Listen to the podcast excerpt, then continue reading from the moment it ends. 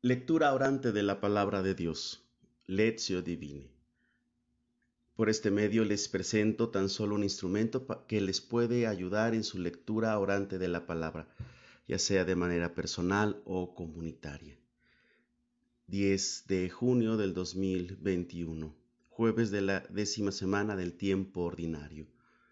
Texto a reflexionar, Mateo capítulo 5, versículo del 20 al 26. Tomamos la lectura de la Biblia del peregrino, del Evangelio según San Mateo. Porque les digo que si el modo de obrar de ustedes no supera el de los letrados y fariseos, no entrarán en el reino de los cielos. Ustedes han oído que se dijo a los antiguos, no matarás el homicida responderá ante el tribunal, pues yo le digo que todo el que se enoje contra su hermano responderá ante el tribunal. Quien llame a su hermano imbécil responderá ante el consejo. Quien lo llame estúpido incurrirá en la pena del infierno de fuego. Si mientras llevas tu ofrenda al altar te acuerdas de que tu hermano tiene algo contra ti, deja la ofrenda delante del altar primero a reconciliarte con tu hermano y después vuelve a llevar tu ofrenda. Con quien tienes pleito, busca rápidamente un acuerdo, mientras vas de camino con él. Si no, te entregará al juez, el juez al comisario y te meterán en la cárcel. Te aseguro que no saldrás hasta haber pagado el último centavo. Palabra del Señor. Gloria a ti, Señor Jesús. Paso número uno. Lectura. ¿Qué dice el texto? Nos preguntamos, ¿en qué contexto aparece el pasaje? En el contexto del Sermón de la Montaña, cuando Jesús se parece a Moisés que entrega la nueva ley a sus discípulos. ¿A qué se refiere el texto litúrgico con justicia, que debe ser mayor que la de los escribas y fariseos?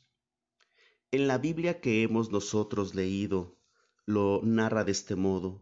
El modo de ustedes no supera, si no supera al de los letrados y fariseos, no entrarán en el reino de los cielos. Si atendemos a versículos antes, nos daremos cuenta que está hablando de la ley.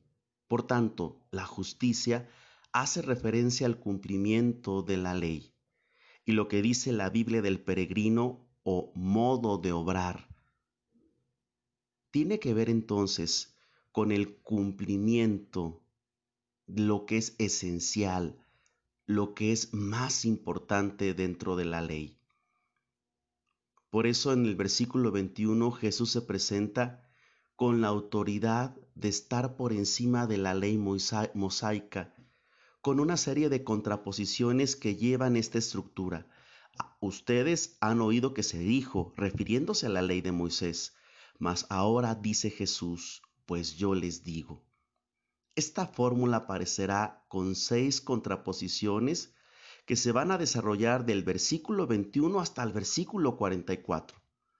Ahora, en este texto de este día, solo aparece la primera, primera de seis. De hecho, se puede ubicar más concretamente en los versículos 21 y 22. ¿Qué dice la primera contraposición a la ley de Moisés que nos enseña Jesús como maestro auténtico de la ley?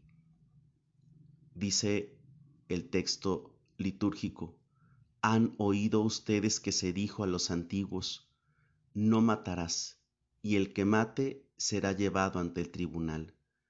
Pero yo les digo, todo el que se enoje con su hermano será llevado ante el, tribunal. El que insulte a su hermano será llevado ante el tribunal supremo, y el que lo desprecie será llevado al fuego del lugar de castigo. Si seguimos la Biblia del peregrino, la, la traducción cambia un poco y dice lo siguiente. Ustedes han oído que se dijo a los antiguos no matarás. El homicida responderá ante el tribunal. Pues yo les digo que todo el que se enoje con su hermano responderá ante el tribunal. Quien llame a su hermano imbécil responderá ante el consejo. Quien lo llame estúpido incurrirá en la pena del infierno de fuego. Es importante que notemos que Jesús nos ofrece una ley nueva, pero que es radical o va más a lo esencial. No matar es amar. No solo se trata de respetar la vida del otro. Es como decía el Papa Francisco en relación al cuidado que debemos tener con nuestros hermanos migrantes. No matar en positivo es cuidar la vida. Y por eso es nuestro deber acoger la vida del otro, proteger con toda una serie de acciones que defiendan sus derechos y su dignidad, promover su riqueza personal para darle la posibilidad de que se realice como persona e integrar, para dar la oportunidad de enriquecer a una comunidad con su persona. Por eso Jesús apunta que el hecho de enojarse, en consecuencia, es cerrarse al amor, a buscar el bien, a atender la vida de esa persona. Y en consecuencia, como falta la ley del amor en Dios, por eso quien no lo cumpla deberá responder ante el tribunal. Es más, el que lo insulte, es decir, el que dañe su será causa de juicio ante el Tribunal Supremo por la falta de desamor, ya que es discípulo del Señor. Y sin duda el despreciarlo, el humillarlo, sería la causa de pena eterna por falta de desamor. Y entonces la relación de Dios no es auténtica. Por eso en los versículos siguientes, reafirmando esta idea, y ayudarnos a ver que lo más importante de la ley es la persona, estar al servicio de la vida, de la justicia, del amor, de la verdad del ser humano. Este es el centro de la ley. Por eso, si llevas tu ofrenda a Dios y hay un problema con tu hermano, primero deja tu ofrenda. Primero reconcíliate con tu hermano. Dice Jesús, si tienes un pleito, primero ve y trata de reparar eso que están viviendo. Esto es lo característico de un discípulo del Señor. Número dos, meditación. ¿Qué me dice el texto?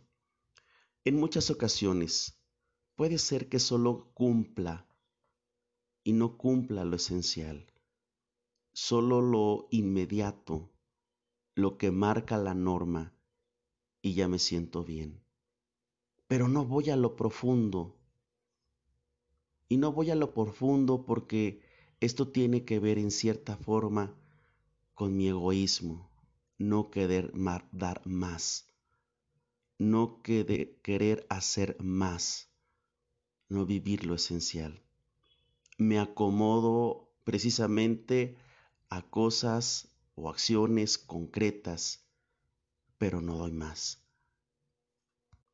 Apostar por el amor es también dar la vida como lo hace Jesús. Pero esto resulta difícil. Pensemos que este es nuestro ideal cristiano, el amor. Número 3. Oración. ¿Qué me hace decir el texto? Sencillamente Enséñanos, Señor, amar. Y solo tu amor lo puede enseñar.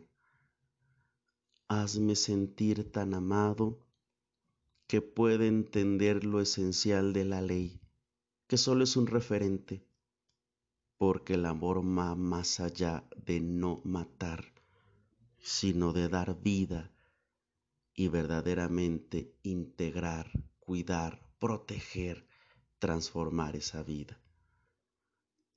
Número 4. Contemplación. ¿Qué me hace experimentar Dios a la luz de este ejercicio? Ahora reconozco con fe viva lo que va haciendo en mí. Hoy me doy cuenta que el Señor me mueve a cambiar mis concepciones limitadas, mi trato a lo mejor